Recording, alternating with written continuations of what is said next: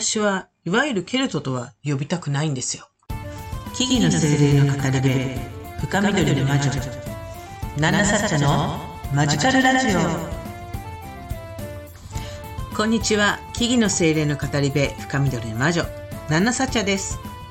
あなたの日々にマジカルなエッセンスをというわけで、マジカルラジオ、今日も始めていきたいと思います。何かをしながらね、なんとなく、えー、ナナサッチャがブツブツブツブツブツ喋っていることを、えー、聞きかじっていただけたら嬉しいなと思います。えー、ね、いきなりね、えー、ケルトと呼びたくないということをね、えー、一言発しましたけれども、えー、ケルト文化、まあ、ケルトってなんじゃらほいの方もいらっしゃるかなとは思いますけれども、まあ、ケルト文化っていうものがね、好きな方も多いかなとも思います。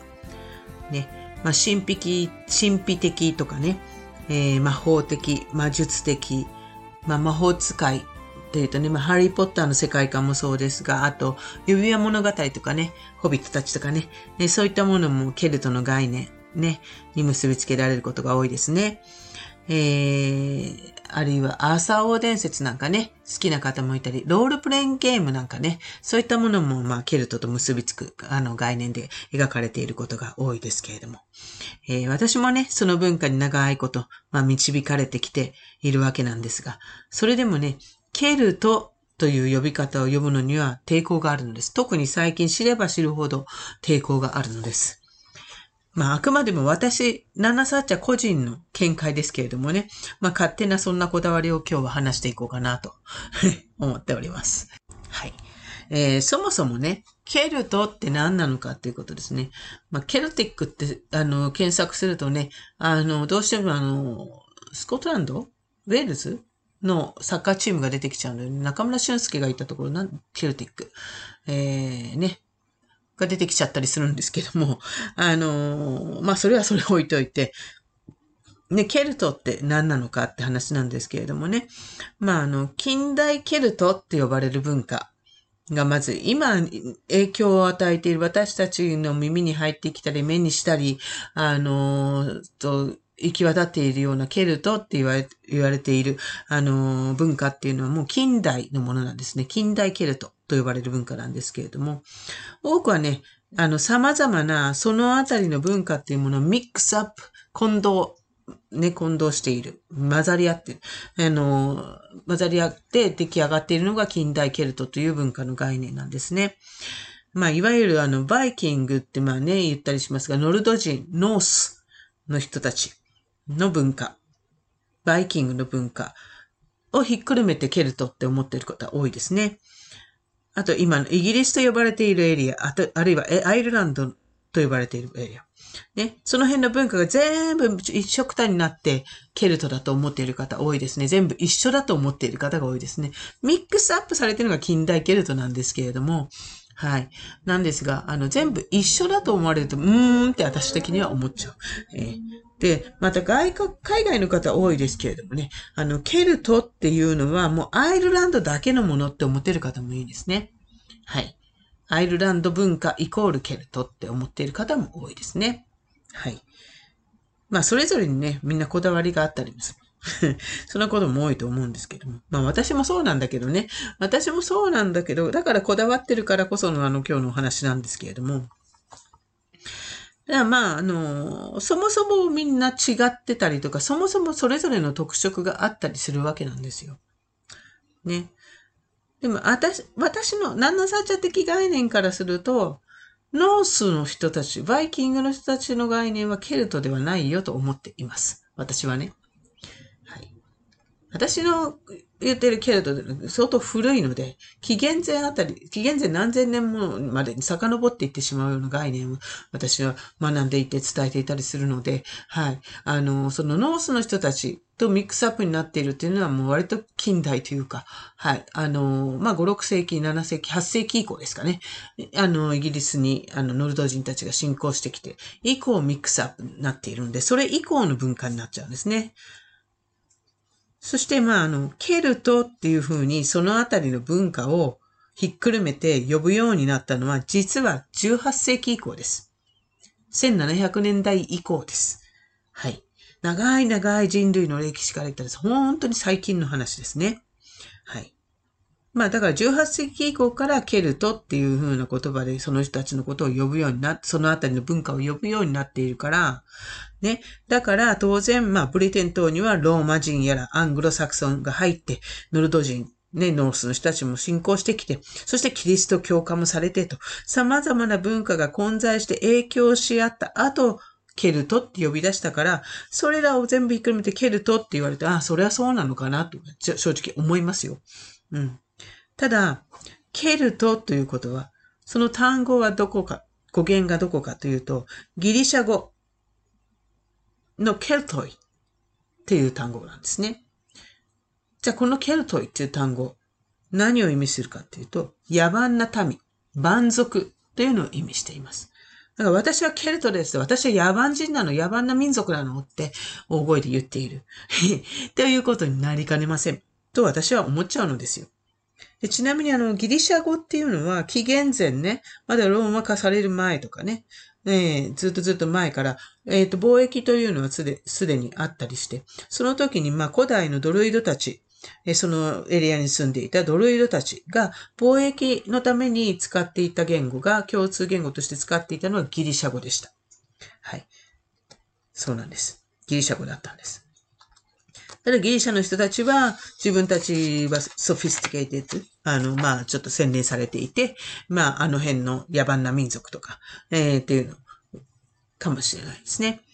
ただ、まあ、その頃、要は紀元前の時代に、そのエリアに暮らしていた、まあ、いわゆるそのドルイドと呼ばれる人たちが暮らしていたエリアの人たちは自分たちのことをケルトとは呼んでいません。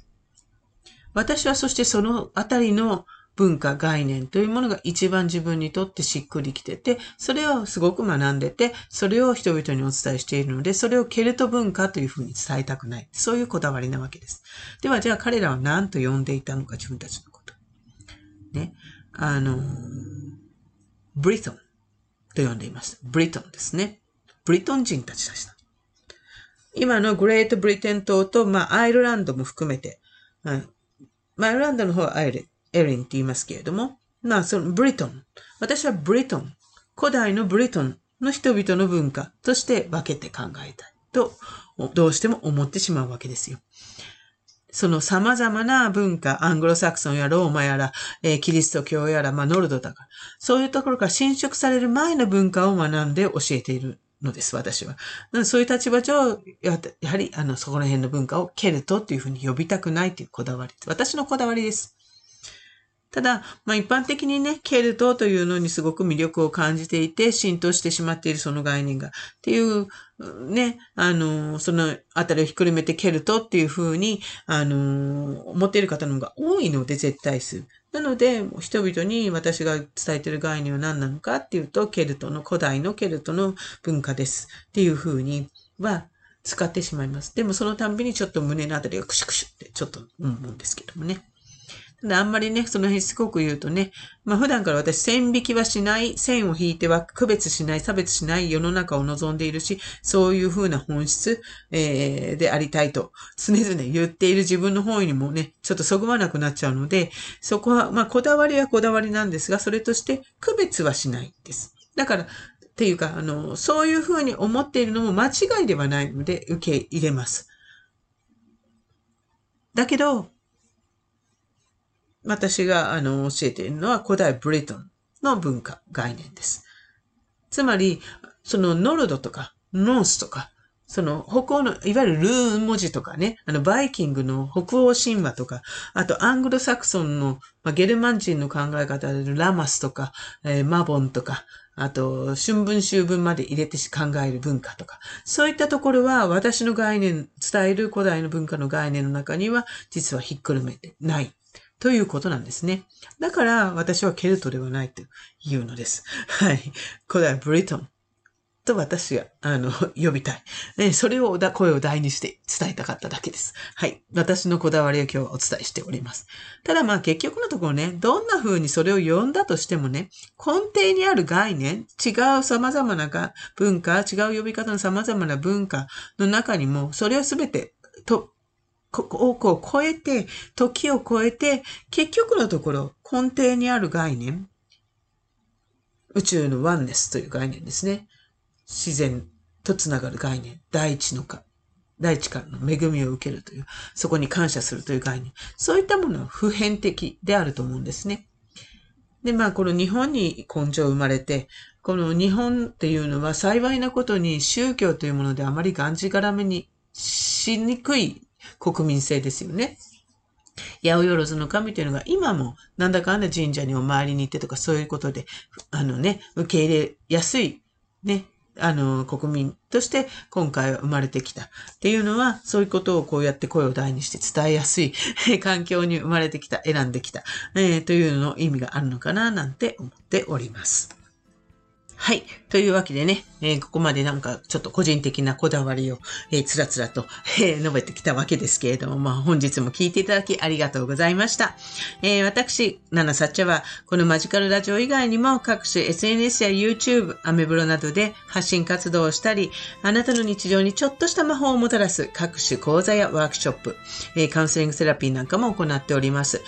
すべてがこの私の今日こだわりでもお伝えしていた古代のその概念というものに基づいていろいろ表現、私なりの魔法ということで表現しているような次第です。えー、気になる方はぜひね、プロフィールからなんか、あの、ホームページなんか飛んでいただけますので、ホームページを見ていただいたり、SNS 見ていただいたりして私の世界観を、えー、知っていただけたら嬉しいなぁなんて思っております。えー、インスタが一番ね、いろいろ表現しておりますので、インスタフォローしていただいたりしたら嬉しいなと思います。わからないことや気になることがあれば、ぜひ、あのー、DM やら、こちらのレターを使ってぜひぜひ送ってください。また、ナンナサッチャがに、あの、お題？こんなお題で話してほしいな、みたいなことありましたら、ぜひぜひお題を送ってください。よろしくお願いします。そろそろネタ切れになりそうだ、みたいな。いつも同じことを言ってそうだ、みたいなことになりかねませんので、よろしくお願いいたします。はい。ではまた次回の放送でお会いしましょう。以上、深緑の魔女、ナンナサッチャでした。